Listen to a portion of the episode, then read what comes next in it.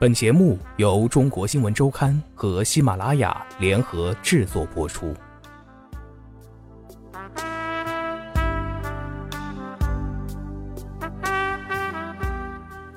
当同龄的小伙伴们几乎无一例外的忙着穿梭在奥数班和钢琴班时，刘玉玲通常会和父亲小手拉大手在公园悠悠然的散步。你把孩子的时间都浪费了，郭建梅不理解。当时他们家住的地方楼道里有个燕子窝，刘玉玲特别感兴趣，刘震云就让她每天观察燕子。后来燕子窝越来越大，被邻居清理掉了。刘玉玲知道后，使劲哭了好久，写了一篇很长的作文。走在街上，看着来往的行人，她十有八九就能猜出迎面走来的两个人的关系。刘老师对我的影响不在于他是爸爸，肯把作品给女儿拍，而在于他塑造了我。让我找到了电影的路。刘玉玲说：“郭建梅后来也越来越认可刘震云对女儿的教育方式。每一年，他们都会让刘玉玲回到老家农村和奶奶住一段时间。一家三口在一起最喜欢逛的地方是菜市场。”二零一一年八月二十号，茅盾文学奖公布时，刘震云正在菜市场里为买茄子还是买西红柿来做打卤面而犹豫不定，因为西红柿比茄子贵。但是他获知了得奖的消息后，知道奖金比之前有提高，就毫不犹豫地买了西红柿。这个小故事后来一度被媒体反复报道。这个穿着十块钱一件的棉质背心和大裤衩在菜市场买西红柿的刘震云，前不久换上西装，和冯小刚、范冰冰一起出现在了电影节红地毯上。看起来后者好像更符合他著名作家的身份。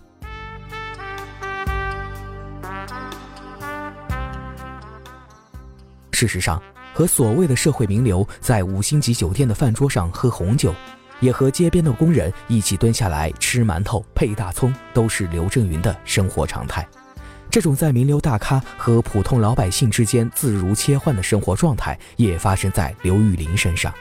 小的时候，刘震云带刘玉玲去过冯小刚家、陈道明家、王朔家，各家的女儿们都是刘玉玲的儿时玩伴。他们经常一起聚会，刘玉玲为此取名“女儿许”。聚会结束，刘玉玲又会出现在街头的某个角落，跟修拉链的师傅聊天。以郭律师女儿的身份，刘玉玲去过白宫，美国第一夫人米歇尔跟她握过手，也去过巴黎市政大厅，受到巴黎市长和外交部长的接待。在美国市政大厅，希拉里给母亲颁奖，她就坐在台下看着。父母也带她见证了社会底层。即使他们正在为两块钱的盐巴发愁，但家中迎来小生命的时候，他们脸上的笑容和你在洛克菲勒家族看到的是一样的。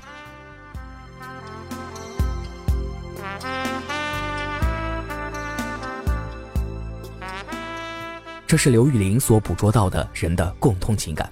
她从来不觉得生活中有大人物和小人物之分，只是有些人总在聚光灯下，有些人总被遗忘。他要把被遗忘的那些人搬上大荧幕。郭建梅去四川办案，带刘雨玲一起。当事人是一位年轻妈妈，在坐月子期间，丈夫要求跟她过夫妻生活，她没答应。丈夫兽性大发，顺手从抽屉掏出改锥，挖掉了她的左眼。刘雨玲见到她的时候，她的丈夫还在监狱，儿子已经五岁了。妈妈，你的眼睛疼吗？小男孩看着妈妈，一双小手给妈妈捶背。刘玉玲把这个故事拍成了一个短片，叫《眼睛》，自己配音，自己写解说词和配乐。郭建梅看到之后为之一惊，他特意放大小孩的双手，镜头感很强。后来他考纽约大学，冯小刚和李安给他写推荐信，都因为有这个短片的功劳。他也正是带着这部作品，从播音主持跨专业转到了导演系，收到了十几所美国院校的 offer。刘玉玲不是一开始就读了电影学院。他最开始的理想职业是成为一名主持人。他参加艺术类高考，以不错的成绩进入中国传媒大学播音系。大二那年，他开始疯狂迷恋电影，把自己的专业全部丢下了，不好好练习发声，也不积极去电视台实习了。老师发现后，给刘震云打电话：“你说说你闺女吧。”回家后，刘玉玲挨了爸爸一巴掌。郭建梅回忆。刘震云至今打过刘雨玲两次，这是其中一次下手挺重。通常这个时候就是他们开家庭会议的时候。妞妞，你怎么回事？我选错专业了，我不想一辈子背稿子，我想当导演更有创造性。刘宇玲掉着眼泪说：“你喜欢吗？”刘震云只问了这一句：“喜欢。”刘宇玲很确定：“你快乐就去做，不过也要先顺利毕业。”大四那年，刘宇玲全力备战托福考试，她要去国外大学读导演专业。纽约大学和南加州大学是他的目标院校，后者以培育好莱坞商业导演出名，前者更注重思想深度，走出了不少像李安一样具有独到风格的导演。刘宇玲更喜欢这种潺潺流水的氛围。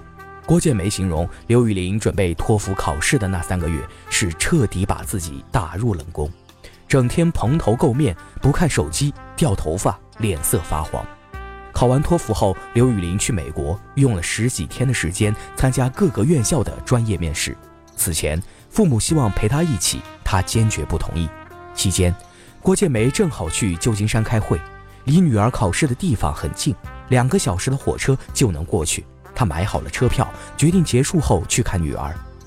我希望自己走完这个过程，请你们允许。如果你们过来，我就会依赖你们。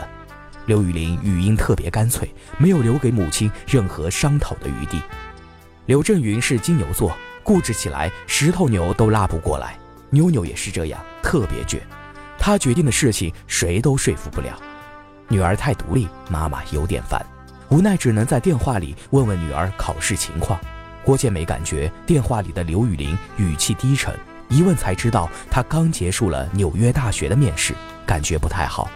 他进入考场，四个老师坐在他的面前，表情冰冷，气氛变得紧张。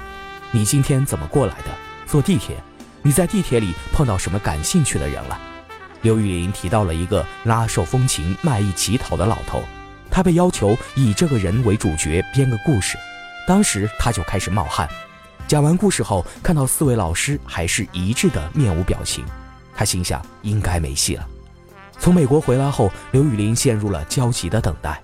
收到的第一封信是另一个学校的院长亲自写给他的：“我最想去的是纽约大学，但我至今还没收到 offer。”刘雨林对那位想录取自己的院长很坦白：“我相信所有的学校都会录取你，不过还是希望你能选择我们。”这位院长随后又来了两封信，主动提出给他全额奖学金，许诺他毕业后可以留校当院长助理。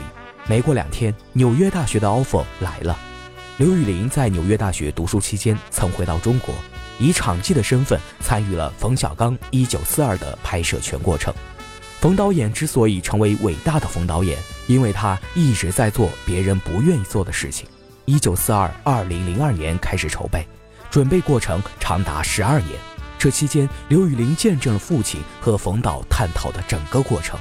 他教会我如何做一个尊重观众和肯花笨功夫的导演，把人物放在心里，尊重他们，而不是剥削和利用他们，这样出来的就是好电影。刘雨霖说。